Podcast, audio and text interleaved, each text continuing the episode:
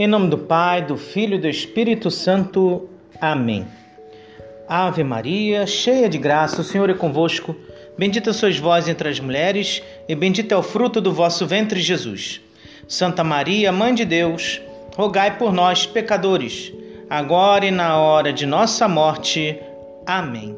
Irmãos e irmãs, mais uma vez, quinta-feira, dia 28, estamos na sétima semana da Páscoa. E as leituras para nós hoje é a primeira leitura do livro do Atos dos Apóstolos, capítulo 22, versículo 30 e 23, o capítulo, versículos 6 a 11. O Salmo, Salmo 15, e o Evangelho para nós hoje é o Evangelho de João, capítulo 17, versículos 20 a 26. Continuamos com o Evangelho da oração sacerdotal. Diz o Evangelho o seguinte: que Jesus se levanta com os olhos ao céu e diz: não rogo somente por eles, mas também por aqueles que, por meio da Sua palavra, vão crer em mim, para que todos sejam um, assim como vós, ó Pai, estáis em mim e eu em vós, para que também eles sejam em nós, a fim de que o mundo creia que vós me enviaste. Não vou continuar o resto, mas quando ele fala que eles sejam em nós, para que também estejamos com ele, para que sejamos com ele parte deste tempo pela qual nós estamos vivendo. E hoje é um convite para termos o dom da ciência. Quando eu falo dom da ciência, um dos dons do Espírito Santo, eu gostaria de fazer uma breve colocação. Nesse tempo de hoje de pandemia, se fala muito em ciência. Eu pergunto para você, o que é ciência para você? Porque ela, a ciência ela tem muitas indagações, tem conotações, denotações. Existe, filosoficamente falando, parte da ciência. E o entendimento de ciência no mundo de hoje, a impressão que nós temos é que a ciência em si, como eu estou falando, está assim decadente. Porque as pessoas estão deixando de se considerar ciência ou não acreditam na ciência e por aí vai. Uma série de questões que muitas vezes nos pegam de surpresa. Ora, quando falamos do Evangelho, quando Jesus diz que ele ora por seus discípulos de todos os tempos, pensando em cada um de nós, a poucas horas da sua morte, não é uma questão de ciência, é uma questão de Jesus saber, pensar, mas a fé é algo sobrenatural. A ciência muitas vezes dá essa impressão de algo também sobrenatural, quando na verdade não o é. Por quê? Porque a ciência em si, meus irmãos, a ciência, quando se fala em tecnologia, método científico, conhecimento da biologia, do ser humano e etc., não é uma questão de fé, é uma questão de razão. É uma questão de pensamento, é uma questão de abstração. E muitas vezes, quando colocamos considerações na fé, pode ser que às vezes seja caso de ciência. E muitas vezes o que é de ciência pode ser caso de fé na nossa vida. Ora, nós sabemos que para nós hoje colocado, o Salmo 15 diz o seguinte: Guardai-me, ó Deus, porque em vós me refugio. Muito bem. Papa Bento XVI, Papa Emérito, nos diz que a igreja necessita de santos e todos estamos chamados à santidade e só os santos podem renovar a humanidade. Como é que eu posso ser santo numa época em que o dom da ciência, que é um dos dons do Espírito Santo também, aí vamos aprofundar mais um pouquinho. Eu coloco em xeque, eu desconsidero, eu talvez quero que seja algo instantâneo, imediato. Então, essa coisa de imediatismo muitas vezes faz com que nós caiamos no erro, não por causa do imediatismo em si, mas por causa da maneira como nós raciocinamos, como nós queremos que as coisas sejam como ela é. É claro que tem coisas que nós realmente precisamos que sejam logo resolvidas. Mas Jesus no evangelho, ele mostra que é necessário a unidade de vida com a própria Trindade, para que nós estejamos na Trindade, Pai, Filho e Espírito Santo, um só Deus em três pessoas. E a partir dessa unidade, vivamos unidos na caridade, tendo nós um só coração e uma só alma. Aí é uma questão também de fé, mas de abertura ao mesmo tempo, como doação. E aí vamos entendendo praticamente o que é viver a vida à luz da fé, pela qual todos nós queremos viver, sobretudo no nosso tempo.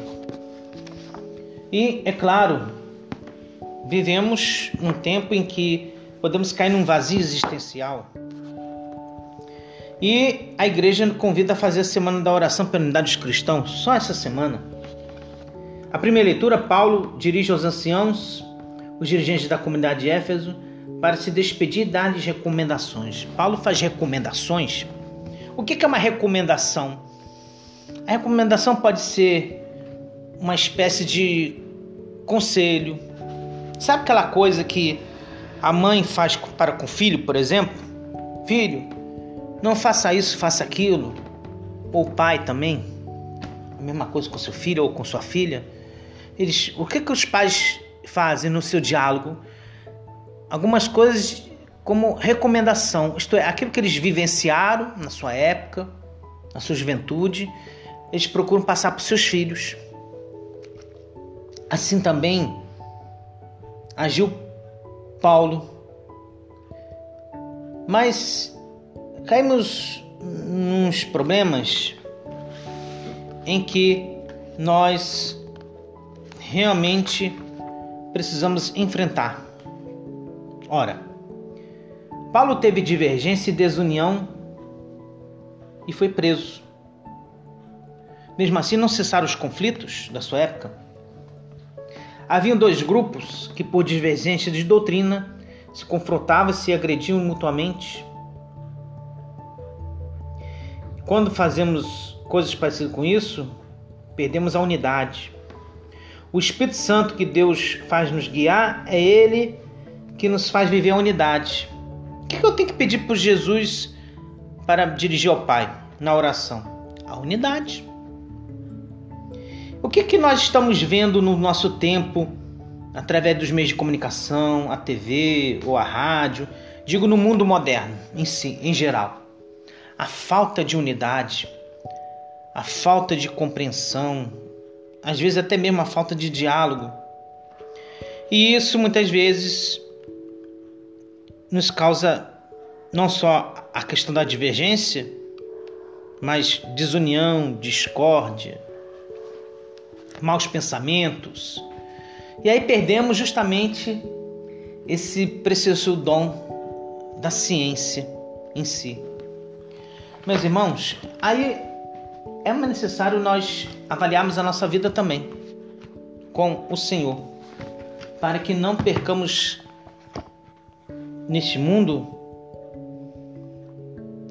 a vontade de viver. Hoje é Dia Nacional da Luta pela Saúde da Mulher. Aquelas que geraram seus filhos, cuidam da sua família. Mas a saúde é um direito de todos, nós sabemos disso também. E, enfim, aí vamos para Maria naquela oração bonita da Salve Rainha, mais uma vez. E vamos pedir a ela, ó clemente, ó piedosa, ó doce sempre Virgem Maria, nesse último verso da oração da Salve Rainha, o seu apoio. Este verso composto improvisadamente por São Bernardo e acrescentado definitivamente à oração diz de três modos diferentes a mesma coisa: Maria é clemente, piedosa e doce, ou seja, é mãe de misericórdia. Não foi isso que ela mesma proclamou em seu Magnificat, aquela oração da tarde? A minha alma agradece o Senhor, e meu espírito se alegra em Deus, meu Salvador, e assim vai. Sua misericórdia se estende de geração em geração sobre todos que o temem. Encontramos isso no Evangelho de Lucas, capítulo 1, versículo 50. Maria é o que? Clemente, pois conhece a bondosa arte de perdoar as ofensas recebidas, é indulgente, é compassiva, ela tem compaixão. E aí eu gostaria de acrescentar: Maria também teve ciência, a ciência como dom. E um exemplo clássico é a sua sensibilidade com os noivos naquela festa de casamento em Caná da Galiléia, quem lembra? Encontramos isso no Evangelho de João, capítulo 2, versículos 1 a 12.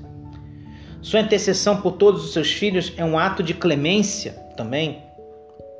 Maria é piedosa, pois tem aquele amor respeitoso e delicado.